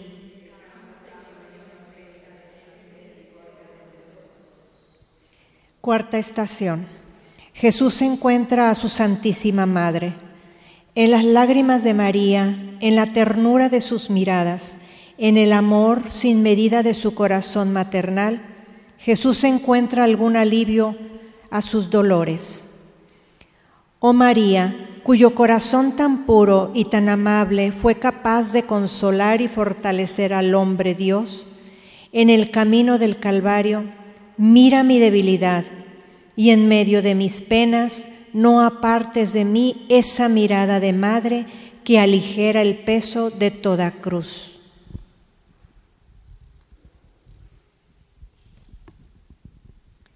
Te adoramos, oh Cristo, y te bendecimos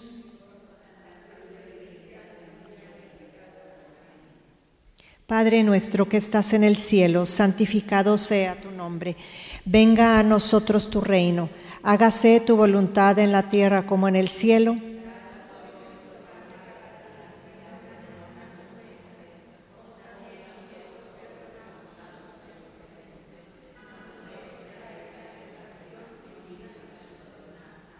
Dios te salve María, llena eres de gracia. El Señor es contigo.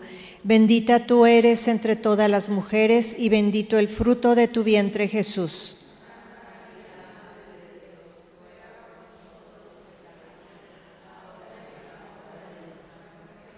Gloria al Padre, al Hijo y al Espíritu Santo.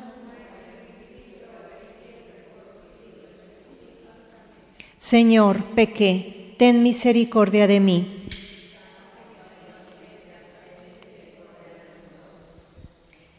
Quinta estación. Simón de Sirene ayuda a nuestro Salvador a llevar la cruz. Oh Jesús, tú eres divino Sirineo, que sostiene nuestra flaqueza y nos ayuda a llevar la cruz de nuestros dolores.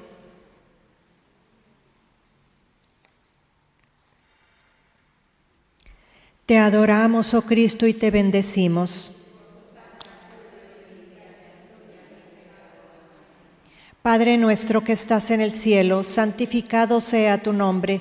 Venga a nosotros tu reino, hágase tu voluntad en la tierra como en el cielo.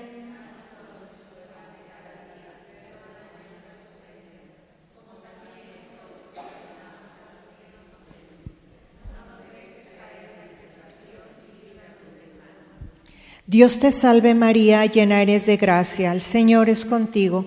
Bendita tú eres entre todas las mujeres y bendito es el fruto de tu vientre Jesús.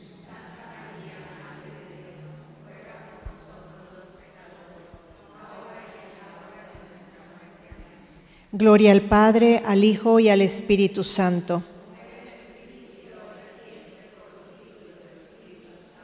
Señor, pequé, ten misericordia de mí.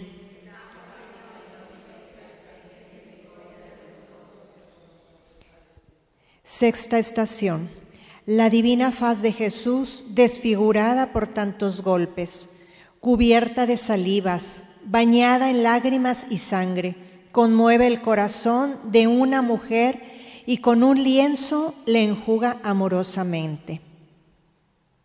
Oh Jesús, graba en mi corazón el recuerdo constante de tus dolores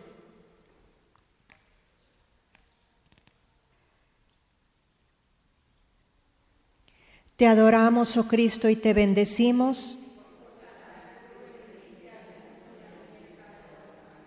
Padre nuestro que estás en el cielo, santificado sea tu nombre. Venga a nosotros tu reino, hágase tu voluntad en la tierra como en el cielo.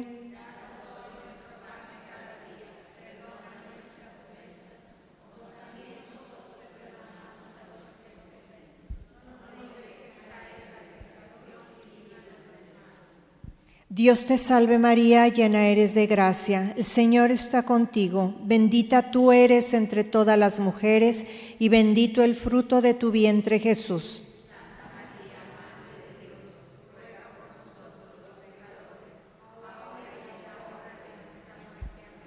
Gloria al Padre, al Hijo y al Espíritu Santo.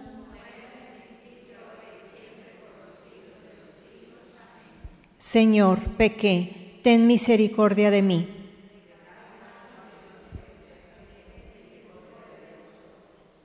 Octava estación. El Señor, bajo el peso abrumado de la cruz, cae por segunda vez. Oh paciencia de Jesús, que no te cansen mis constantes recaídas.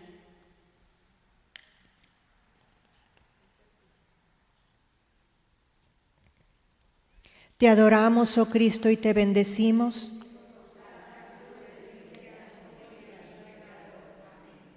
Padre nuestro que estás en el cielo, santificado sea tu nombre, venga a nosotros tu reino, hágase tu voluntad en la tierra como en el cielo.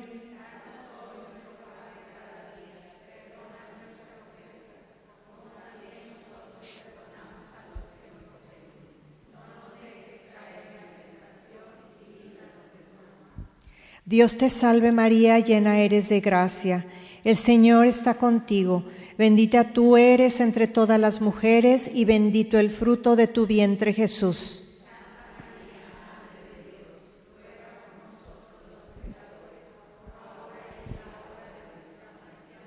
Gloria al Padre, al Hijo y al Espíritu Santo.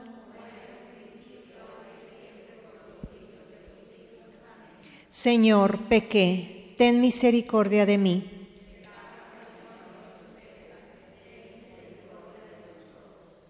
Octava estación. Jesús, que recibió agradecido la compañía de María y la caridad de la Verónica, no acepta la vana compasión de las hijas de Jerusalén. Enséñame, oh Jesús, que las ignominias del Calvario valen mil veces más que todos los honores de la tierra.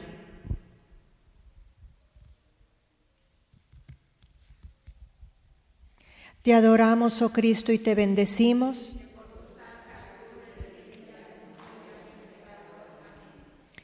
Dios Padre nuestro que estás en el cielo, santificado sea tu nombre.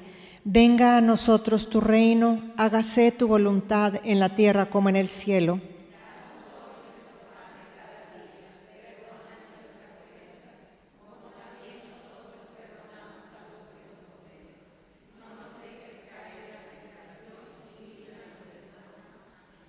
Dios te salve María, llena eres de gracia, el Señor está contigo, bendita tú eres entre todas las mujeres y bendito el fruto de tu vientre Jesús.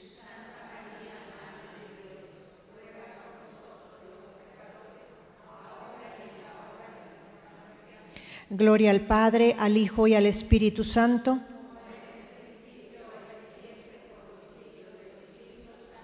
Señor, pequé, ten misericordia de mí.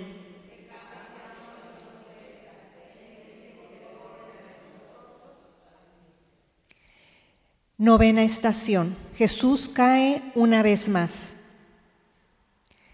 La humillación en el sufrimiento, la debilidad, el abatimiento en los momentos supremos, no, no aparecer valiente, esforzado en el suplicio para que los hombres nos desprecien todavía más. He aquí lo que caracteriza la verdadera cruz de Cristo. Oh verdadera cruz del Calvario, si alguna vez tengo la dicha de que seas mi herencia, yo te bendeciré desde el fondo de mi corazón, abatido y despreciado de todos.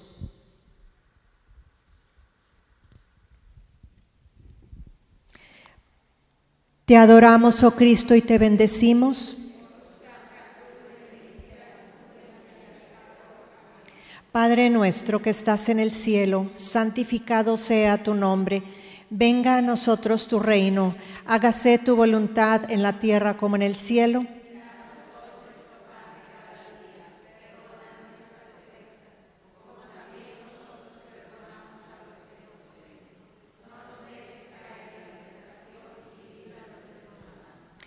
Dios te salve María, llena eres de gracia, el Señor está contigo, bendita tú eres entre todas las mujeres y bendito es el fruto de tu vientre Jesús.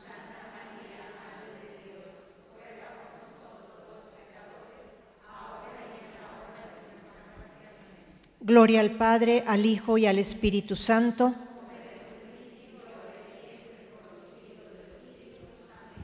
Señor, pequé, ten misericordia de mí.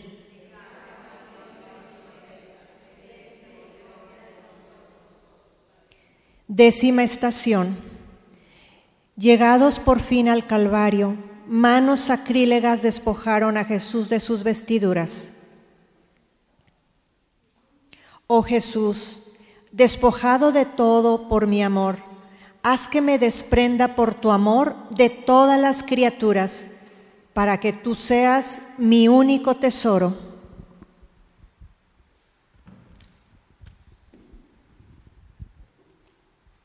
Te adoramos, oh Cristo, y te bendecimos.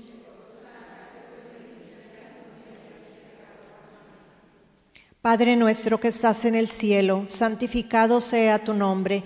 Venga a nosotros tu reino, hágase tu voluntad en la tierra como en el cielo.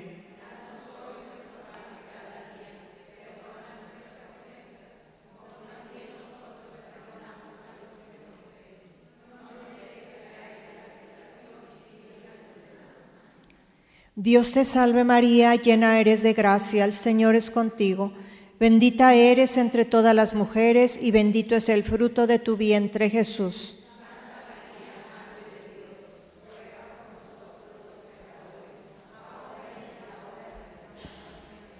Gloria al Padre, al Hijo y al Espíritu Santo.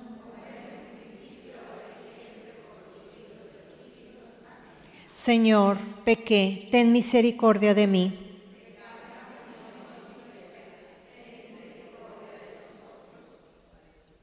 Décima primera estación.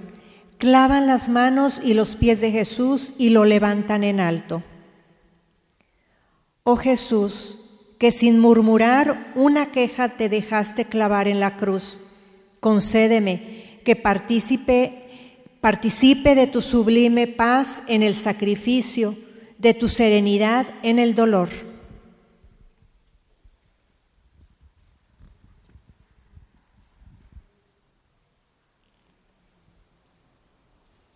Te adoramos, oh Cristo, y te bendecimos.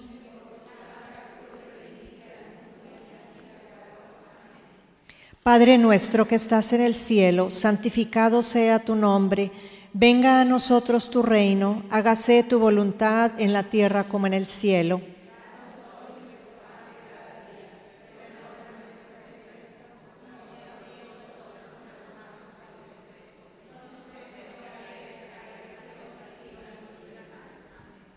Dios te salve María, llena eres de gracia, el Señor está contigo, bendita tú eres entre todas las mujeres y bendito el fruto de tu vientre Jesús.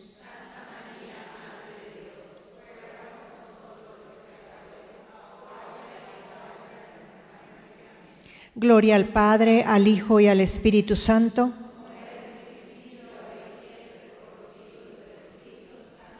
Señor, pequé ten misericordia de mí.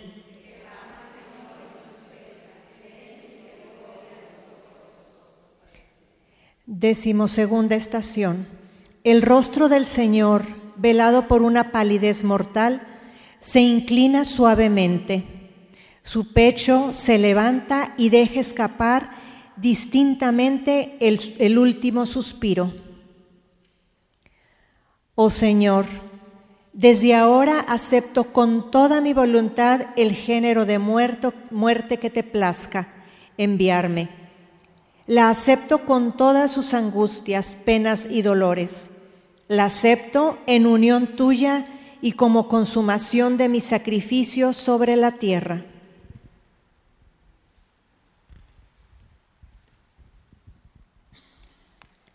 Te adoramos, oh Cristo, y te bendecimos.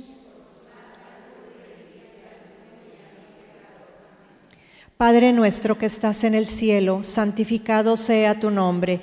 Venga a nosotros tu reino, hágase tu voluntad en la tierra como en el cielo.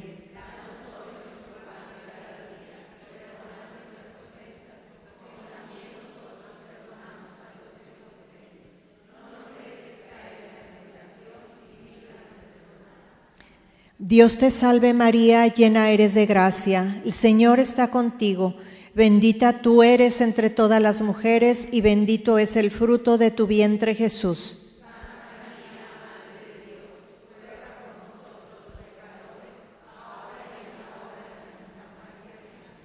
Gloria al Padre, al Hijo y al Espíritu Santo.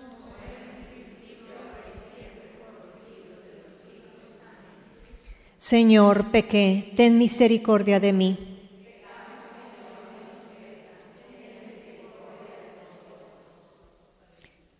Decimotercera estación. Desclavan el cuerpo de Jesús y lo reciben los brazos de María. Sobre la tierra todo sufrimiento tiene su fin, mas la recompensa es eterna. Oh Jesús, descansando de tus dolores en los brazos de tu Santísima Madre, como en los años de tu infancia, haz que en mis penas y trabajos mi descanso sea arrojarme con un abandono filial en los brazos de María.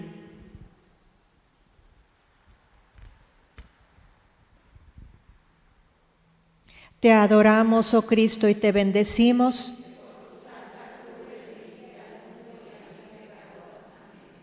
Padre nuestro que estás en el cielo, santificado sea tu nombre.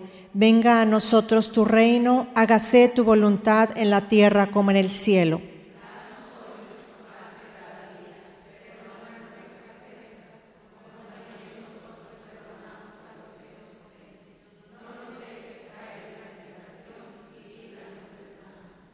Dios te salve María, llena eres de gracia, el Señor está contigo, bendita tú eres entre todas las mujeres y bendito el fruto de tu vientre Jesús.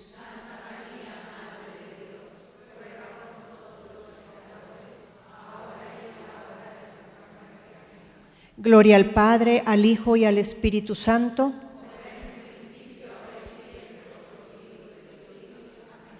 Señor, pequé, ten misericordia de mí.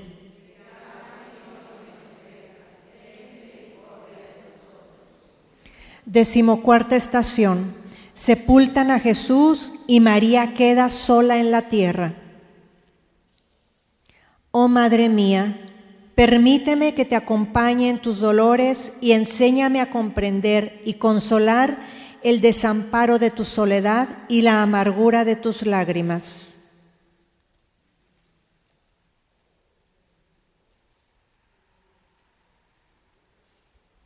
Te adoramos, oh Cristo, y te bendecimos.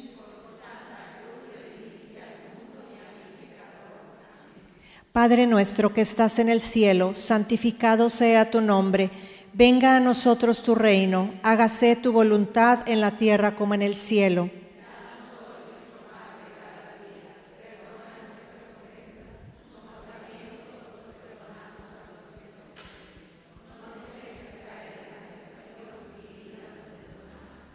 Dios te salve María, llena eres de gracia, el Señor está contigo, bendita tú eres entre todas las mujeres y bendito el fruto de tu vientre Jesús.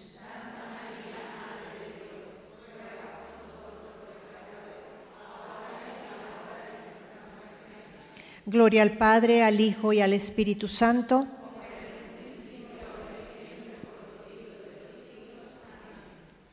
Señor, pequé, ten misericordia de mí.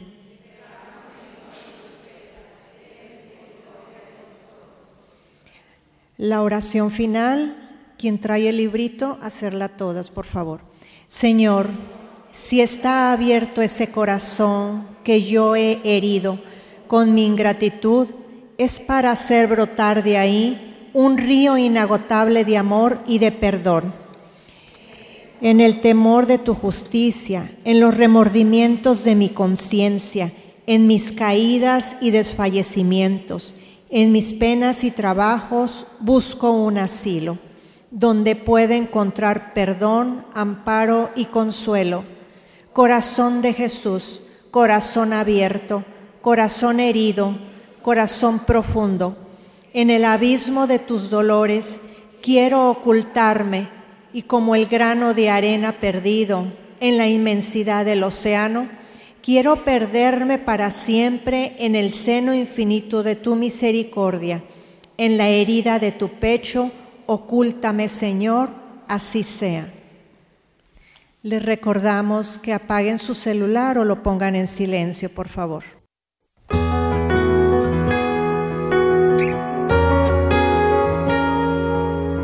Y si dieras tu pan al hambriento y saciaras al alma afligida, en las tinieblas nacerá tu luz y tu oscuridad será como el mediodía.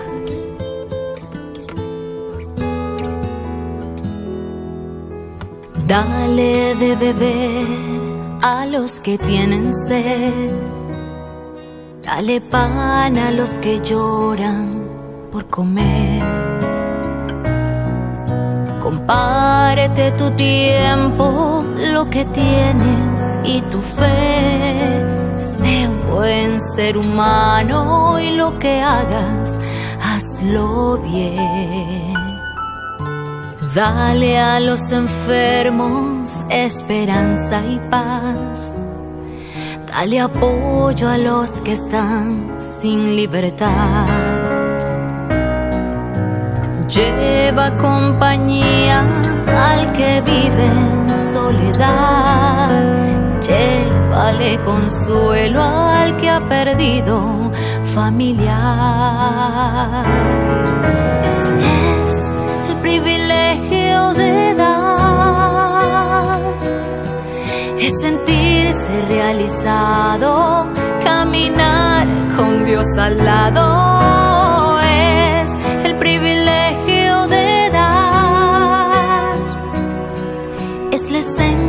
De la vida, la mayor alegría. Da de lo que tienes sin buscar compensación. Lo que hagas, que te lo pague Dios.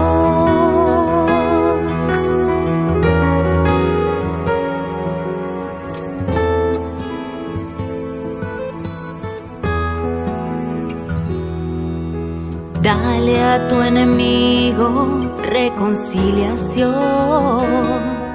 Dale a todo el que te ofenda tu perdón. Dale a tu pareja sin medida el corazón. Da y también recibe el regalo